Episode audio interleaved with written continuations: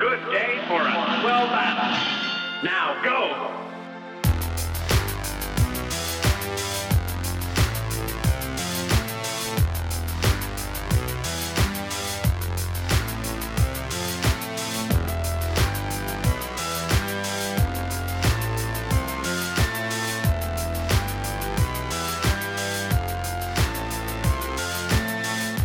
E aí pessoal, tudo certo? Eu sou o Guilherme Pereira e sejam bem-vindos ao InPixel Podcast, o seu resumão semanal das principais notícias do mundo dos games. Este resumo é do dia 15 a 21 de agosto. Essa última semana que foi recheada de lançamentos, teve a Nintendo falando que vai vir para o Brasil, teve rumores interessantes, trailers, um monte de coisa. Foi uma semana muito boa no geral. E lembrando que o InPixel faz parte do Podcasters Unidos, a iniciativa Podcasters Unidos foi criada com a ideia de divulgar podcasts menos conhecidos, aqueles que, apesar de undergrounds, têm muita qualidade tanto em entretenimento quanto em opinião. Por aqui você tem a chance de conhecer novas vozes que movimentam essa rede. Então entre lá no nosso Instagram, o arroba Podcasters Unidos, é só escolher e dar o play. E um outro recado muito topzera para vocês que é o seguinte, diretaço já. Tá afim de ganhar o um novo Tony Hawk Pro Skater 1 e 2? Se tu disse sim, então eu vou te dar a dica. Fácil, fácil. O meu amigo streamer, John Taken Fire, a.k.a. João Pegando Fogo, tá sorteando o novo game da franquia do Toninho Falcão no Instagram dele. E o InPixel, ele tá junto dessa promo share que ele tá fazendo lá no perfil dele. E eu vou deixar o link, então, direto para a postagem do João, que vocês podem dar uma lida certinha, porque tem que seguir alguns passos lá e não pode fugir disso, tá? Tem que seguir certinho para poder ganhar o game. E é para qualquer plataforma, então tu pode escolher. Se tu joga no PC, no Xbox, se tu joga no PlayStation 4, qualquer uma das plataformas, não tem problema, tu pode escolher que o João vai estar tá entregando o game para ti e o sorteio do game vai rolar no dia 2 de setembro. Então falta um pouquinho ainda aí para poder participar. Então vai correndo lá, tá? E se alguém quiser inclusive seguir o João lá na Twitch é twitch.tv barra João pegando underline fogo. Sim, é esse mesmo o apelido dele. Vocês podem entrar lá, ele costuma jogar Apex. Hoje, que é sexta-feira que eu tô gravando isso daqui, eu tava lá na live dele, ele tava jogando Fall Guys. Então, deixo aqui a recomendação. Gosto muito bastante de acompanhar as lives dele, ele tá começando também. E é isso aí, participem do sorteio do novo Tony Hawk. Vou deixar todos os links aí para vocês poderem acessar e conferirem as regras para estar tá participando desse sorteio. E tu pode ouvir o InPixel no Spotify, no Deezer, Apple e Google Podcasts Pocket Casts, Radio Public, Breaker, Anchor e agora também no Castbox. O link que eu uso sempre para divulgar os episódios já está atualizado com o perfil do InPixel lá no Castbox. Vocês podem já seguir o perfil lá que já está bombando tudo certinho, todos os episódios já disponíveis. E vamos já para o giro de notícias.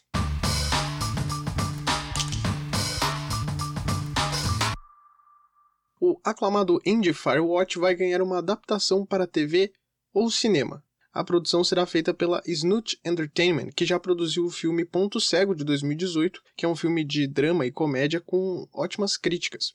Os desenvolvedores do jogo, o Jake Rodkin e o Sean Vanaman, eles vão participar do projeto. Só que infelizmente não tem maiores informações sobre a adaptação, do casting, de datas, se vai ir para o cinema mesmo, se vai ser só para TV, não tem outras informações, tá?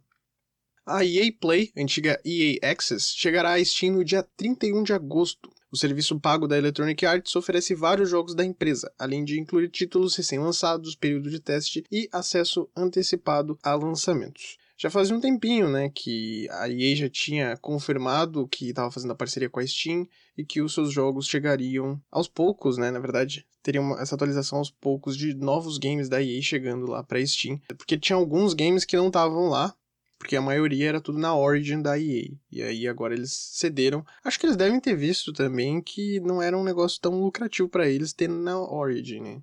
Grande parte das pessoas costuma usar Steam, então é muito mais lucrativo para EA fazer um negócio desse. E depois de quase dois meses do seu afastamento do desenvolvimento de Assassin's Creed Valhalla, o diretor criativo Ashraf Ismail foi demitido da Ubisoft. Ismail trabalhou por 11 anos na empresa e ajudou no desenvolvimento do Assassin's Creed Origins e o Black Flag. Para quem não tá lembrado do assunto, o ex-diretor de Valhalla foi exposto nas redes sociais após uma fã confirmar que estava em um relacionamento com ele. Só que ela não tava. Só que não era só ela que estava no relacionamento. A mulher do Ismail estava no relacionamento também.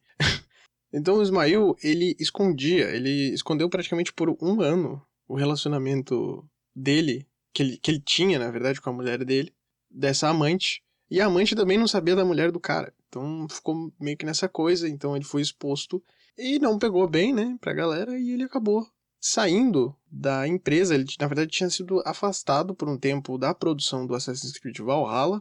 Até porque na mesma época rolou todas aquelas polêmicas envolvendo a Ubisoft. Então meio que pesou muito mais para ele ainda que tenha sido só, entre muitas aspas, uma traição. Aí deu nisso, e inclusive ele perdeu a esposa, né? A esposa é, largou dele e ele foi exposto dessa maneira nas redes sociais. Mas tem mais, tem mais, muito mais. Saiu mais uma reportagem revelando outros nomes de funcionários da Ubisoft que tiveram algum comportamento abusivo. E tem muitos outros nomes lá, e eu não vou falar sobre aqui, tá? Porque eu já falei muito sobre a Ubisoft. Tem um episódio aí, um tempo atrás, que eu falei sobre toda essa polêmica que rolou com a Ubisoft. Então, assim, eu só vou deixar o link dessa notícia, se eu não me engano é do DNM, então vou deixar ali, que tem o link também para a matéria original também, que fala sobre vários funcionários que acabaram cometendo algum tipo de crime dentro da empresa, algum tipo de assédio. Então, não vou falar nada daqui, porque mais para frente também eu tenho que falar sobre mais outra polêmica, sobre outra empresa. Então, vamos deixar só por aqui. Eu vou deixar o link disponível que eu já falei da Ubisoft. E a briga Apple versus Epic vem ficando cada vez maior. Nessa última semana, a Apple ameaçou remover a conta de desenvolvedor da Epic Games. Quando é removida a conta de desenvolvedor, a empresa não pode mais desenvolver e publicar jogos para a plataforma. Nesse caso, a Epic não poderia mais lançar games para o iOS ou Mac. E o que, que a Epic fez? Processou de novo a Apple. Parece que nunca vai acabar esse, essa treta entre eles, assim, começou agora há pouco. Eu expliquei mais sobre a briga da Apple contra a Epic no episódio 14. Então, no episódio anterior, se quiserem saber mais sobre como iniciou tudo isso daqui, podem escutar o episódio 14 que eu explico certinho o que, que rolou, também dou minha opinião sobre o caso. E como eu falei, parece que nunca acaba, porque na sexta-feira, inclusive no dia que eu tô gravando isso daqui, a Epic divulgou o campeonato Free Fortnite Cup, Sim, é um campeonato com uma temática sobre a treta entre as empresas. E o campeonato ele vai rolar no dia 23, no caso, no dia que sair esse episódio, no domingo. E o interessante é que é uma baita jogada de marketing por parte da Epic, porque não só vai ter o campeonato, como eles também vão estar tá dando prêmios pro pessoal. Vai ter skin, boné, eles vão estar tá dando até consoles pra galera. PlayStation 4, Nintendo Switch. É uma baita jogada de marketing por parte da Epic. Ainda que seja mais por uma rixa entre empresas. E finalizando o bloco, a Microsoft revelou a nova interface do Xbox Series X. Um vídeo bem rápido mostrando tudo que está chegando, como as melhorias, o aumento de velocidade e afins. Eu vou deixar o link para esse vídeo, vocês podem conferir, é bem curtinho, 3 minutos. E lembrando que o Xbox One ele também vai receber atualização, mas o dashboard do Series X tem a promessa de ser duas vezes mais rápida. E foi isso para o giro de notícias. Agora vamos para os lançamentos e novidades da semana.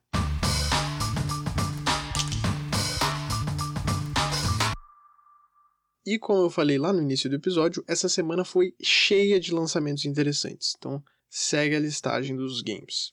No dia 18, a gente teve três games. O primeiro foi Mortal Shell, que é um Souls-like do estúdio independente Playstack. Como eu falei, é um Souls-like, é muito parecido com a franquia Dark Souls, Demon Souls. Nesse jogo de RPG, a gente utiliza a casca de guerreiros caídos e pega a habilidade desses guerreiros e utiliza em combate. Por isso o nome Mortal Shell. Era um game que estava sendo muito aguardado por muita gente. Eu também estava aguardando bastante o game porque ele realmente é bem interessante.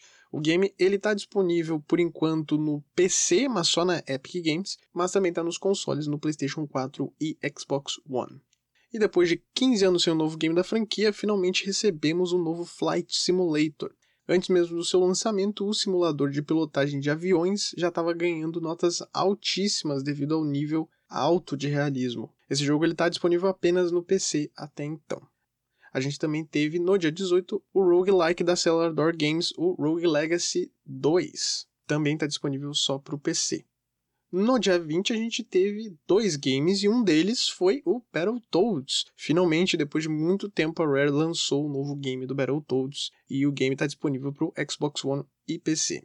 No mesmo dia a gente também teve o jogo dos frios e calculistas Peaky Blinders. Peaky Blinders Mastermind, jogo que é um prequel da série da Netflix, da BBC, onde a gente controla o Thomas Shelby, que é o protagonista do seriado. Esse jogo está disponível no PC e em todos os consoles da atual geração. Pelo que eu vi, os críticos estão dando notas bem razoáveis, bem médias, nota 6, nota 5, mas a galera que realmente gosta da série diz que o jogo tá bem bom, porque tá um jogo divertido de jogar, então tem que ver mais pra frente o que, que vai acontecer aí. Mas eu já tinha dito que esse jogo parecia ser bem legal, mesmo sendo uma adaptação de série. E no dia 21 a gente teve o último lançamento destaque, que foi Samurai Jack Battle Through Time, jogo da Adult Swing Games e da desenvolvedora Soleil. Depois de 16 anos sem um novo jogo do Samurai Jack, a gente recebeu esse game inspirado no desenho do Cartoon Network, um desenho muito bom, inclusive. O game está disponível em todos os consoles da atual geração e também no PC. E agora, antes de falar sobre as novidades, a gente precisa falar sobre três jogos que foram adiados para 2021 mais jogos sendo adiados. Toda semana praticamente eu tô falando alguma coisa de algum game que foi adiado, só que dessa vez tudo pro ano que vem. O primeiro game foi a versão deluxe do Stanley Parable, que chegará aos PCs, versão que trará novos conteúdos e novos finais. O Stanley Parable é das desenvolvedoras Galactic Café e Crows Crows Crows.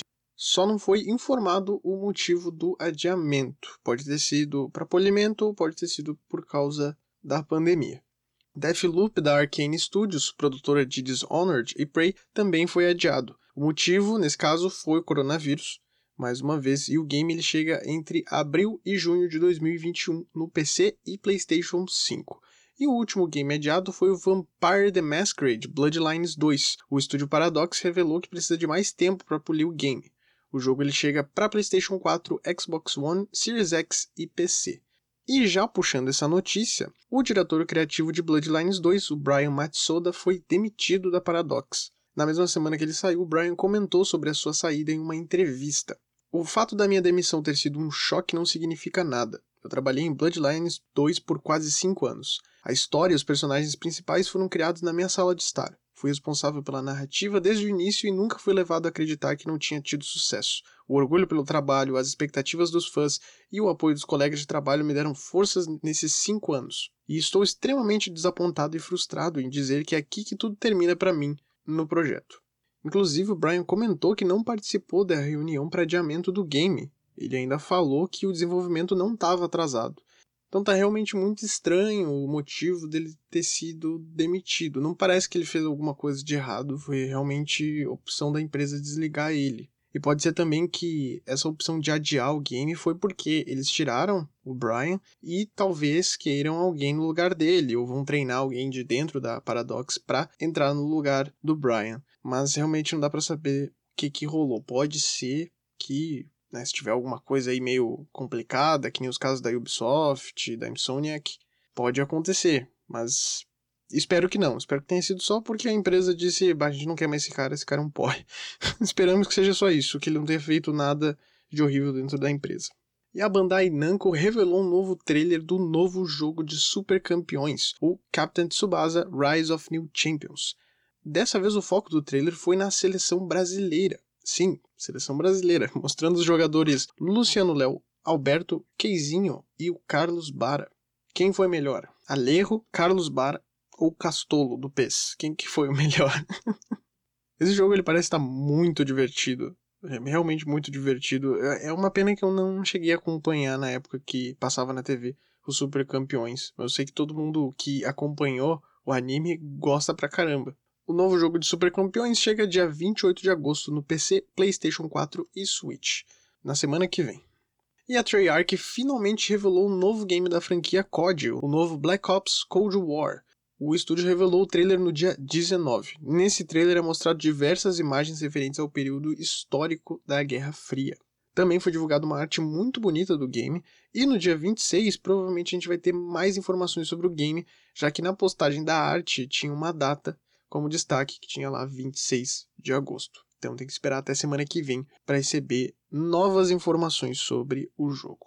Outro game que apareceu aí meio de surpresa, porque não sabia quando que ia chegar, qual que era a data, é Crysis Remaster, que ganhou uma data de lançamento finalmente. No caso, a data de lançamento para os consoles e PC, porque o game já tinha chegado no Switch.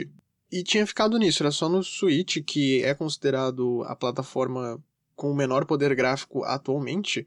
E Crysis a gente sabe que é um game que tem um poder gráfico absurdo, né? Sempre teve. Hoje em dia eu acho que não é tanto, né? Eu acho que os últimos jogos aí não eram tão absurdos de gráfico, mas o primeiro Crysis era realmente incrível. O game ele vai chegar mês que vem, no dia 18 de setembro. Nessa última semana, a gente também teve um anúncio de um game que parece ser muito promissor. O Black Myth Wukong.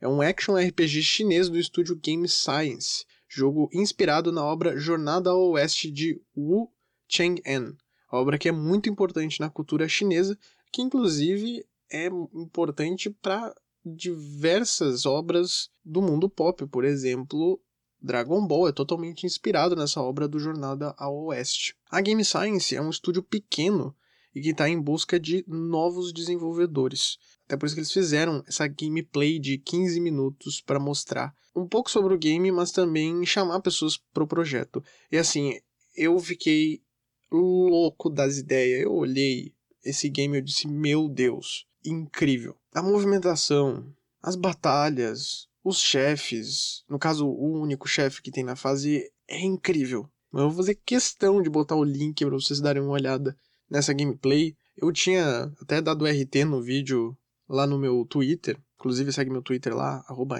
Podcast. E esse game, assim, eu quero saber mais sobre ele. Eu espero muito saber mais sobre ele no futuro.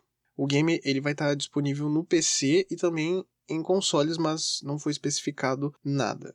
Até porque dá a entender que o processo de desenvolvimento do game está bem inicial. Então, provavelmente um, dois anos, acho que uns dois anos por aí, já que é um estúdio pequeno, a gente vai ter o game em mãos. Bom, a gente também teve mais informações sobre o Hitman 3 Death Awaits. Primeiro a gente teve uma pequena gameplay dando destaque ao VR, que será um grande diferencial para o game. Jogar usando o óculos de realidade virtual será uma experiência nova e que parece ser muito promissora. É um grande passo para a IO Interactive e é um jogo que eu espero é, testar num VR algum dia, porque realmente essa ideia de tu ser um Hitman e tu enxergar através da visão do assassino é muito interessante e vai dar uma outra vibe pro jogo também.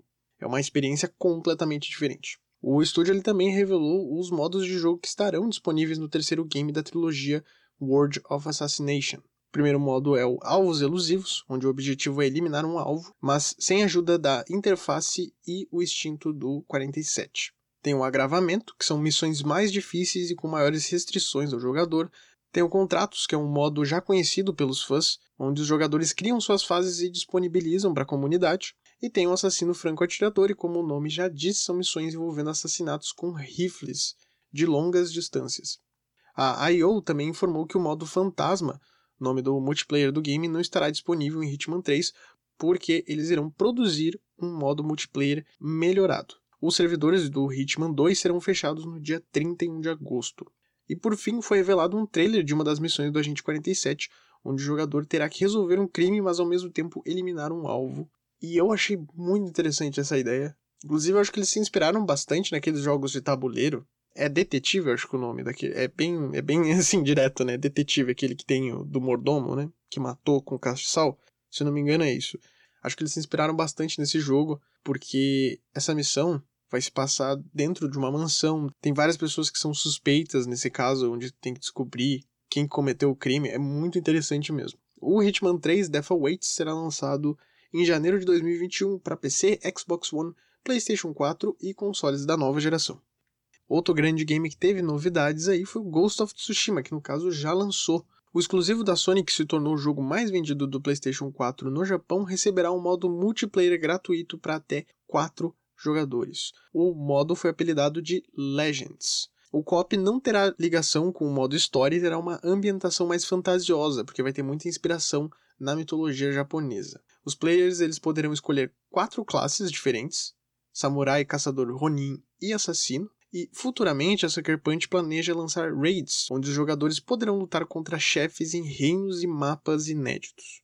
E é 100% gratuito, não vai ter microtransações no co-op. E isso vai dar uma vida útil bem grande para o game. Porque eu imagino que ele seja um jogo bem é, longo de se explorar tudo, mas como ele tem variações nos combates e né, muitas missões secundárias, eu imagino que deve ser um jogo que tem uma vida útil já boa, mas com o multiplayer vai aumentar ainda mais a vida útil dele. E se tiver cada vez mais atualizações, maravilhoso, né, pro game. E agora para finalizar o bloco, que foi bem grande, eu vou falar aqui sobre quatro rumores muito interessantes, bem rapidinho, tá? O primeiro rumor é que talvez a gente receba um remaster do Need for Speed Hot Pursuit, porque a Amazon do Reino Unido listou no site um produto com o nome do remaster, incluindo data de lançamento, 13 de novembro. Nesse caso aqui, não dá para acreditar muito na Amazon, que a Amazon às vezes faz umas loucuras assim e realmente não é, tá? É só aconteceu lá por alguma razão e às vezes não tem, tá? Mas pode ser que aconteça, eu espero que aconteça porque o Hot Pursuit é um bom jogo do Need for Speed a varejista Max, da Guatemala, publicou sem querer o remake do Prince of Persia, mostrando que o game chegaria em novembro desse ano para PlayStation 4 e Switch. O interessante é que o jornalista Jason Schreier, da Bloomberg, avisou no seu Twitter que o rumor é real. Então a gente pode estar tá próximo do novo jogo do Prince of Persia, do Príncipe da Pérsia, que a gente está querendo tanto há tanto tempo e os caras não fazem. Espero muito que venha logo. Muito. O terceiro rumor é que data miners procuraram nos códigos do novo Avengers e encontraram uma listagem bem interessante de alguns heróis que possivelmente vão estar no game no futuro. Tem ali o Homem-Formiga, o Pantera Negra, Doutor Estranho, o Falcão, a Gavião Arqueira, a Feiticeira Escarlate, a Mulher Hulk, o Visão, a Máquina de Combate e também o Soldado Invernal e mais alguns heróis que possivelmente vão estar no game, não necessariamente vão ser jogáveis, mas em algum momento da história eles vão estar tá lá. Mas o principal rumor, esse aqui que eu fiquei, eita, acho que agora vem. A Take-Two renovou o domínio de GTA 6, além de um outro domínio chamado de GTA Vice City Online. As especulações é que o GTA 6 se passaria em Vice City, pelo jeito, né?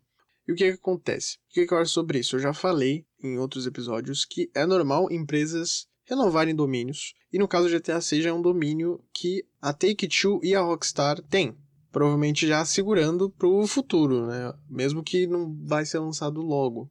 Eles já garantem para o futuro para manter para ninguém pegar o domínio. Então pode ter acontecido que eles só renovaram o domínio, mas essa criação do GTA Vice City Online levanta suspeitas, que foi uma criação. Talvez eu tenha falado ali é, renovação de domínio, mas foi uma criação, foi um novo domínio registrado pela empresa. Outra coisa que sustenta esse rumor é que um bom tempo atrás, eu falei isso em uns episódios anteriores, logo quando tinha começado o podcast, a Take-Two havia soltado um relatório falando sobre o investimento de muitos milhões em marketing no ano de 2023 e 2024. Eles desmentiram, dizendo: não, gente, não é GTA, a gente não vai estar lançando um novo GTA. Porque era uma quantia absurda de dinheiro que eles vão usar futuramente para marketing. Então, o meu chute 2023 a gente sim vai ter um novo GTA e pode se passar em Vice City. E agora sim foi isso, todas as novidades dos games lançados. Então eu já falei bastante, ainda tem a outra metade do episódio para falar.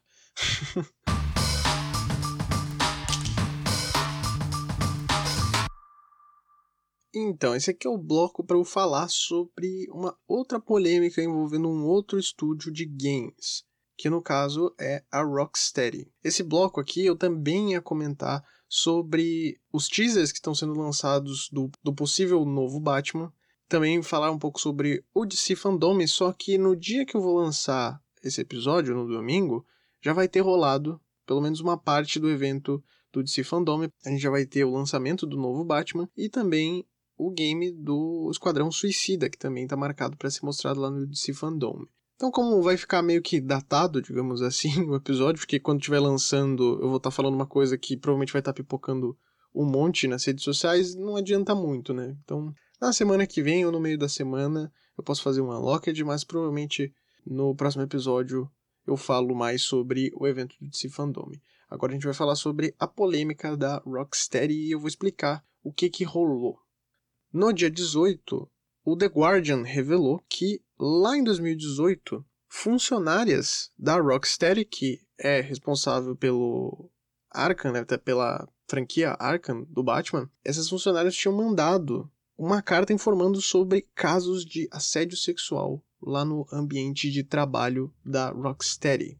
Nessa carta, que foi recebida pelo The Guardian, havia um monte de declarações é, falando sobre uso de gírias e xingamentos transfóbicos dentro da empresa, é, comentários de teor sexual bem explícito, é, assédios, inclusive, dentro da empresa, cantadas sem consentimento e mais um monte de coisa bem pesada. É, na carta também, as funcionárias alegavam que a empresa buscava muito a hipersexualização das mulheres nos jogos e a gente pode comprovar isso, né? Para quem jogou a franquia Arkham, a mulher gato e a era venenosa são extremamente sexualizadas dentro do game, né? Hipersexualizadas.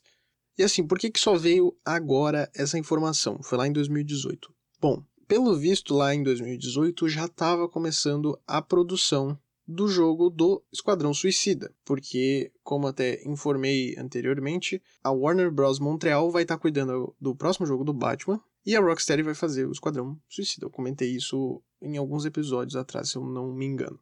Muitas funcionárias ali da empresa que estavam fazendo o projeto do novo Esquadrão Suicida não queriam que tivesse os nomes removidos. Né? Elas queriam ainda ser reconhecidas pelos trabalhos que elas fizeram dentro do estúdio. E também o estúdio fez meio que um seminário, digamos assim, é, bem ruim, inclusive, de acordo com as funcionárias, que falou que, né, que quando chegou a carta nas mãos lá da, da direção, é, eles fizeram essa, esse seminário e fizeram meio que um treinamento, digamos assim, é, falando como que as pessoas deveriam agir, no caso, os homens da empresa deveriam agir, que eles deveriam parar com isso, e que teve, né, carta assinada, foi um seminário, então foi uma carta assinada lá, certinho, eles meio que abafaram o caso. O The Guardian não revelou isso até então.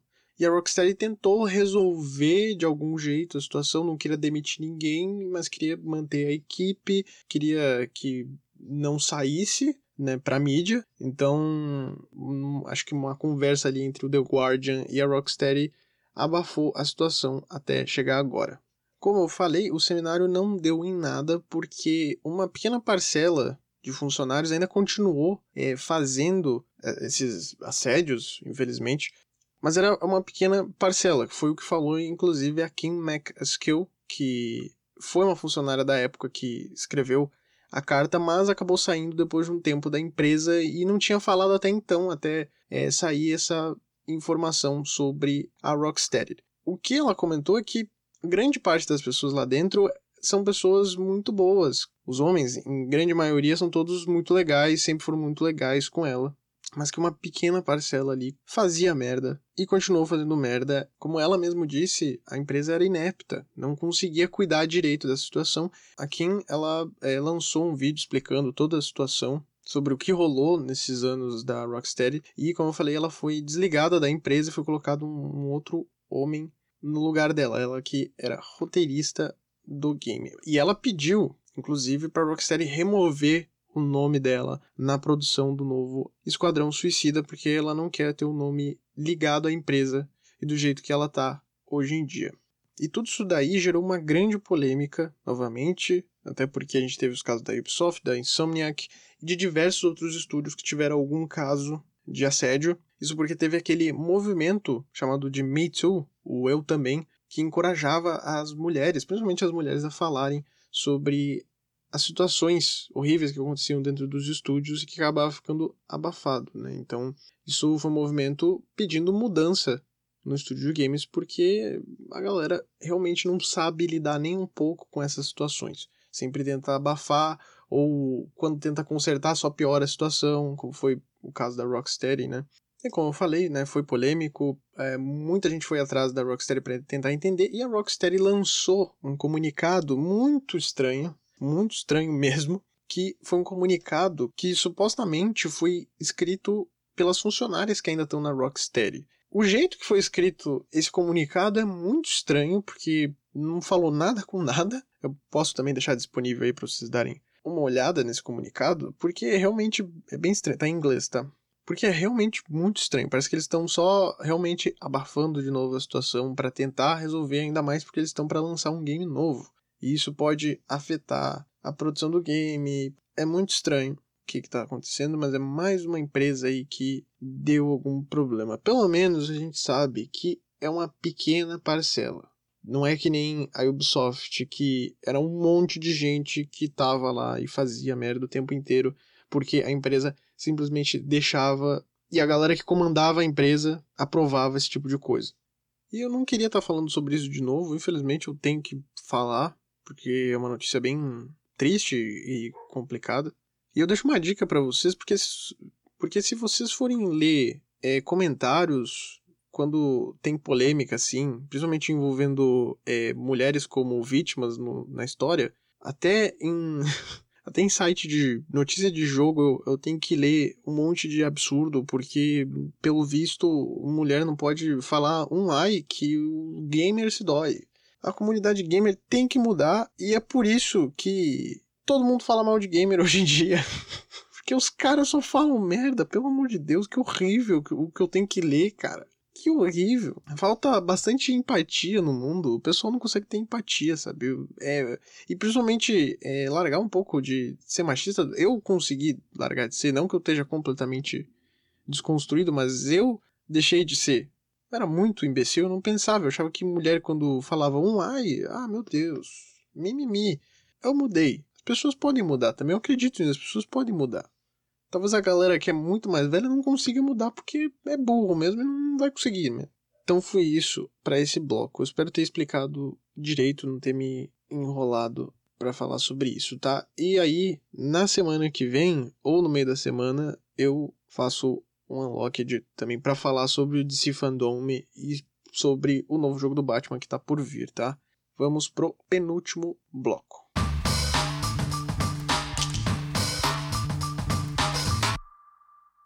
Bom, e agora vamos falar sobre o PlayStation 5. Na última semana a gente teve algumas novidades interessantes envolvendo o novo controle do PS5, o DualSense. As novas features do DualSense do PlayStation 5 serão aplicadas no novo Homem-Aranha, Miles Morales. No sentido aranha, por exemplo, o controle terá o feedback tátil. No caso, tu pega o controle e quando o Homem-Aranha for levar um dano de algum inimigo, tu vai sentir através do controle qual que é o lado que o golpe tá vindo. Então tu pode usar para dar um counter, por exemplo. É muito interessante essa ideia. Além disso, tem alguns poderes que vão responder com o controle. Então se tu carrega um golpe ali, digamos, sei lá, quadrado, tu aperta o quadrado, segura ele e carrega o golpe do Homem-Aranha, tu vai sentir o controle vibrando, como se ele estivesse carregando. Como vai estar tá acontecendo no game, tu vai estar tá recebendo ali no controle. E quando tu usar esse poder, ou esse golpe que seja, essa pequena vibração que está do lado direito, digamos assim, passa para o lado esquerdo com um impacto maior. É bem interessante. Eu, eu curti isso.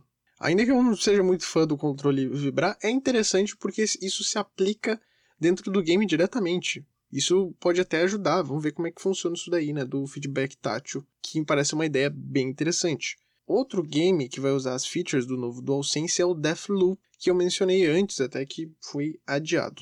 Quando tu usar uma arma dentro do game, lá do Deathloop, e essa arma ela emperrar, os botões de tiro, eles vão travar. Isso também eu achei muito legal. A única coisa que pode ser um problema nisso daí, que eu vejo que pode ser um problema, é se a pessoa não souber nada sobre o novo PlayStation 5 e ela jogar o Deathloop, ou qualquer outro jogo de tiro que pega essa feature do DualSense, pode ser que ela ache que o controle travou mesmo. Seria engraçado, mas ao mesmo tempo ia preocupar a galera. O pessoal, putz, eu comprei agora o PlayStation 5 e já travou. Acho que isso pode acontecer em algum momento. E também a produção do controle tem que ser bem precisa na hora de produzir os componentes do controle, porque isso pode dar algum problema, talvez de manutenção mais para frente, porque né, vai travar o botão. Por exemplo, se tu for uma pessoa que aperta os gatilhos ali do controle muito forte, será que pode dar algum problema é, quando tiver essa feature aí no controle? Quando tiver emperrada a arma e travar o gatilho, será que pode gerar algum problema futuramente, a Sony tem que produzir muito bem os componentes desse controle para não gerar problemas de manutenção é, rápidos, assim, né? Tu quer que o controle dure bastante por um tempo. Mas, no geral, essas features aqui são interessantes. Eu gostei, muito mais do que aquela feature de assoprar o controle que é bem tosco. Inclusive, só dando um disclaimer aqui, DualSense, mas dá para chamar de DualShock 5, até porque os últimos controles do PlayStation sempre foram DualShock, se eu não me engano todos foram DualShock. Esse agora se chama DualSense porque ele tem essa coisa mais de sentido, né? Por isso que tem o Sense ali. Mas, se lerem, ou até eu falar DualShock 5, não tem problema, porque o pessoal usa, até quando eu é, comentei a primeira vez sobre o controle, quando foi mostrado o controle pela primeira vez, eu falei DualShock 5 e também as páginas de notícia também tinham falado dessa forma. É, nessa última semana a gente também teve o comercial do PlayStation 5, um novo comercial. Eu vou deixar o link desse comercial que está tudo em português. É um trailer, digamos assim, muito bem produzido e que fala sobre os recursos imersivos do novo PlayStation 5 e também do novo controle. Mas nada de data de lançamento ou preço. Ai ai ai, Sony. Pelo amor, viu? O Xbox já vai vir em novembro. Não tem data oficial revelada, mas vai vir em novembro, né? Então, vamos se mexer aí, Sony, por favor, hein? E para finalizar esse bloco aqui da PlayStation, talvez, talvez, tá? O remake do Demon Souls chegue no lançamento do PlayStation 5. Isso porque o órgão sul-coreano de classificação indicativa classificou o game nas últimas semanas, mais precisamente no dia 13. Isso levanta a dúvida se o game vai chegar no lançamento do PlayStation 5. A Gematsu, que é um site japonês de notícias de games, deu algumas observações sobre essa classificação indicativa lá na Coreia do Sul. Os games que são registrados lá na Coreia do Sul, eles demoram em média de 3 meses no máximo para aparecerem nos consoles. Isso falando de exclusivos da Sony. Então foi dada uma média ali, mais ou menos, por exemplo, de games como Ghost of Tsushima, o The Last of Us 2, eles deram o exemplo e mostraram, inclusive, que quando registraram lá na Coreia do Sul, praticamente em três meses já estava no console. Então, se a gente levar em consideração isso, inclusive levar em consideração que o Xbox novo chega em novembro, e a gente está em agosto, provavelmente a Sony vai lançar em novembro também o console, e Demon Souls vai chegar junto com o novo Homem-Aranha no lançamento. E também tem o Godfall, kkkk, o Godfall, aquele jogo que vai ser incrível.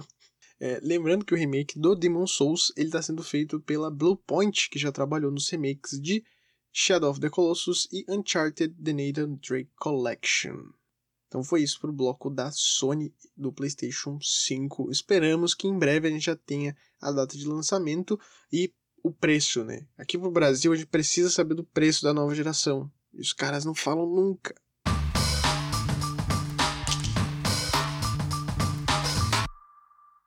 E agora vamos pro último bloco do episódio.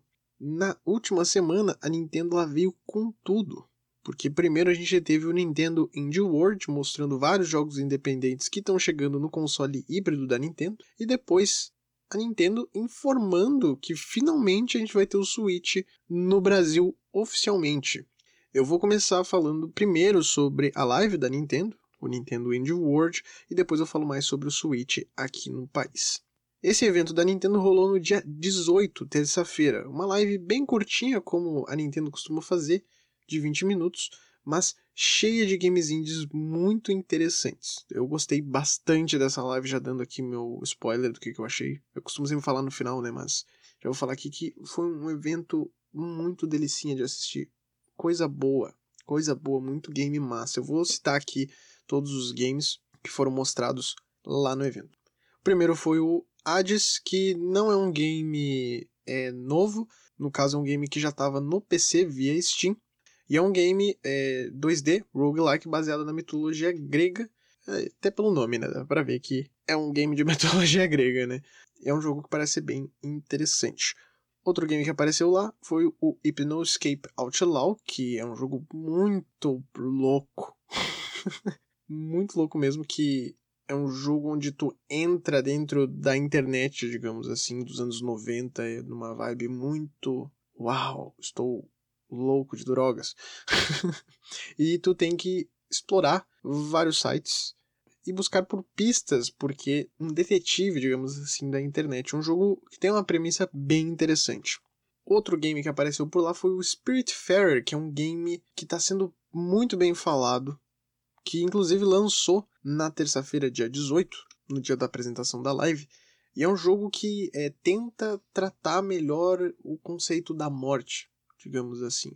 É, ele mostra esse lado, um lado mais poético, mais bonito é, disso que a gente acaba é, ficando muito triste quando acontece, né, com familiares, com pessoas próximas. A gente sempre leva isso para um lado negativo. Esse jogo ele tenta dar essa visão diferente dessa passagem das almas. É, é realmente um jogo muito é, interessante mesmo. Eu pude jogar a demo. Eu tive a oportunidade de jogar a demo e eu tinha curtido bastante. A demo era realmente muito bem feita. É um game que vale a pena. Teve também o Garden Story, que chega para 2021 no Nintendo Switch. Jogo bem fofinho. Outro game aí que é muito cultuado hoje em dia, que o pessoal gosta bastante, o Subnautica e o Subnautica Below Zero também vão chegar no Switch, mas lá em 2021. Um jogo onde a gente explora um mar alienígena. A nossa nave cai nesse planeta desconhecido, a gente tem que explorar e entender o que, que rolou com esse, com esse planeta até sair dele. É muito legal esse jogo. Teve também o game Takeshi e Hiroshi, um game que brinca com essa coisa de desenvolvimento de games, onde tu controla esses dois personagens aí, que dão nome ao jogo. Logo em seguida a gente teve o Raji An Ancient Epic, que é inspirado na mitologia indiana, que lembra muito os primeiros God of War, que tinha aquela câmera bem de cima, às vezes travada em alguns pontos para te observar as paisagens e os monumentos que tinham dentro do game é muito interessante e chegou inclusive no dia 18 para a plataforma. Outro game fofinho que chega lá para 2021 é o Bear and Breakfast. E pelo nome já dá para entender claramente do que, que se trata o game, né? É um jogo onde tu controla um urso e ele controla um café. tem também a Short Hike que tem um gráfico lindo, lindo, eu adoro porque ele lembra muito o PlayStation. Ele é muito bonitinho esse game. E ele também chegou no dia 18, mesmo dia da live, eles já soltaram um game. E é um jogo de exploração, bem interessante. Outro jogo que parece bem promissor que chega lá em 2021 é um jogo onde tu trapaceia em jogos de carta. O Card Shark, que está sendo desenvolvido pelo mesmo estúdio de Reigns, que também é um jogo bem interessante. Foi mostrado um pouco ali do Torchlight 3, que é um jogo de dungeon crawler bem famoso. Outro game que também chegou no dia 18, que foi logo depois do Torchlight 3, foi o Manifold Garden, um jogo que tu brinca com as leis da física, com um monte de puzzles bem difíceis, um jogo bem interessante, disponível já desde o dia 18. Logo em seguida a gente teve o Evergate, que lembra bastante o Game Ori da Microsoft, e é um jogo 2D de plataforma bem bonitinho também, parece ser bem legal. Teve o Going Under, que é um jogo de exploração, o Heaven, que é um RPG que fala sobre amor e liberdade, conceito interessante para um jogo de RPG. Um jogo de sobrevivência chamado The Red Lantern, que também parece bem interessante. Logo em seguida a gente teve o Unrailed, que é um jogo multiplayer onde a gente tem que atravessar o mapa construindo trilhos e cuidando de um trem. É um jogo bem desafiador e bem divertido, muito legal de se jogar com os amigos mas para o Switch chega no dia 9 de setembro. O Inmost, que chegou recentemente para o Switch, também chegou para o PC, se eu não me engano, é um game onde tu explora alguns labirintos, um jogo de plataforma e que tem uma pegada meio de Dark Souls, digamos assim.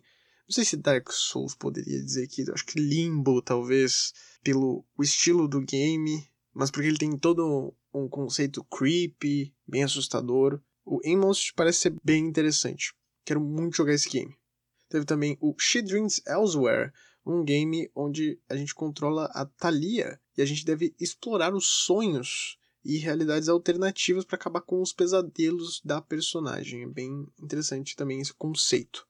E o último destaque desse evento foi o Untitled Goose Game, que vai chegar no dia 23 de setembro para a plataforma da Nintendo, mas vai ter um modo multiplayer pro game e isso é muito interessante. Title de Goose Game que chegou nesse ano aí muito forte, um game que realmente é muito legal, muito divertido. E esses foram meus destaques. Teve alguns outros jogos ali também, mas eu vou deixar o link da live para vocês darem uma olhada. E como eu falei antes, esse evento foi muito legal, muito bom de assistir. Jogo indie eu adoro, eu gosto muito porque a galera que tá fazendo jogo indie, que às vezes é pouca gente, essa galera realmente tá muito feliz produzindo game, criando arte, e isso é muito legal. Se tu nunca jogou jogo indie, sério, joga algum jogo indie que vale a pena. Vai ter algum jogo indie que tu vai curtir. E se tu tiver meio que um preconceito para jogar jogo indie, larga esse preconceito de jogar. larga esse preconceito, cara, vai lá jogar. Vai lá jogar algum game indie, tem vários que são bem interessantes. E agora, para finalizar o bloco, a gente vai falar um pouco sobre a Nintendo no Brasil, porque foi uma surpresa gigante. No dia 19, um dia depois do evento ali da Nintendo, a empresa revelou que o Switch vai chegar no Brasil, assim, chegou. Depois de três anos do lançamento do console, oficialmente, foi lá em 2017. E no momento a gente não tem maiores informações sobre o Switch no Brasil. A própria Nintendo não revelou nada, nada de valores né, do console, se vai ter o Lite ou coisa do tipo. Aqui no Brasil não foi falado nada, mas abriu uma discussão entre a comunidade debatendo sobre o possível valor do console aqui no Brasil. Atualmente a gente encontra o console aqui no Brasil, mas sendo vendido por pessoas que pegam o console de fora e trazem para cá. A gente encontra por volta de 3 mil reais o console, é muito caro, e os games acima de 300 reais. Dependendo do momento, dá para encontrar até por menos de 2 mil, mas é bem difícil, principalmente agora que o dólar está absurdamente alto. Então o pessoal é, converteu alguns valores e tentou chegar em algum valor aproximado do que seria aqui no Brasil. Os valores do Switch e do Switch Lite ficariam desse jeito aqui: ó, 1.100 a versão Lite, e 1650 ou a versão normal, isso sem imposto nenhum. Até que seria barato, né, se fosse só isso. Mas com o cálculo de tudo que tem agora de é, importação, de imposto, de IPI, de logística e coisa do tipo, foi calculado que os consoles chegariam aqui entre 3.500 e 4 mil reais, até passando de 4 mil reais, por exemplo. Então, assim, o console eu acho que vai chegar bem caro aqui no Brasil. É um péssimo momento para a Nintendo ter resolvido vir para o Brasil, né? Com o dólar absurdamente alto e com o corona rolando solto ainda no Brasil, porque a gente não conseguiu resolver essa porcaria. Mas eu tô feliz, sim, eu tô feliz que tá vindo aqui para o Brasil. Pode ser que venha mais barato dos que os valores que a gente já tá pagando hoje em dia pelo Nintendo Switch, né? Se os games simplesmente é, diminuírem o preço, é melhor, né? Porque, meu Deus, pagar mais de 300 reais num game é, é sacanagem, né?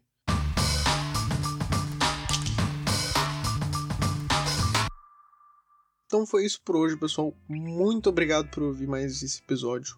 Segue o InPixel nos agregadores, que isso me ajuda muito. Compartilhe o InPixel nas redes sociais também, é arroba InPixelPodcast no Insta e no Twitter. Não esquece de ir lá conferir a promo do novo Tony Hawk do meu mano João.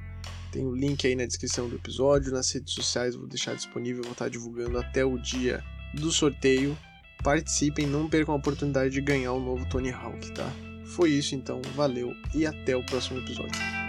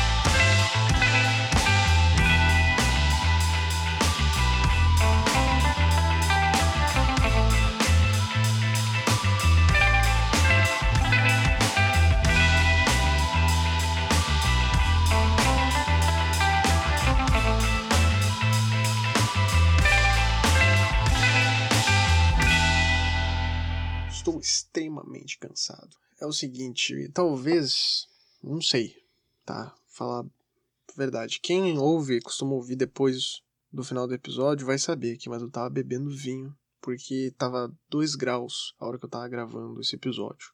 Então, se eu falar errado alguma coisa, falar meio meio solto, assim, meio felizinho, é o vinho, tá? Já deixo logo avisando, mas é que não tinha. Se eu não tivesse bebendo vinho, eu não ia estar tá gravando esse episódio aqui nunca, porque não tem como, muito frio. E nem nevou aqui na minha cidade, pra vocês terem ideia. Eu fiquei puto da vida. F ficamos com frio aqui no Rio Grande do Sul. Na verdade, aqui em Caxias do Sul, né? Porque foi só aqui que não nevou. ficamos com frio aqui por nada, nem nevou. Ah, tomando.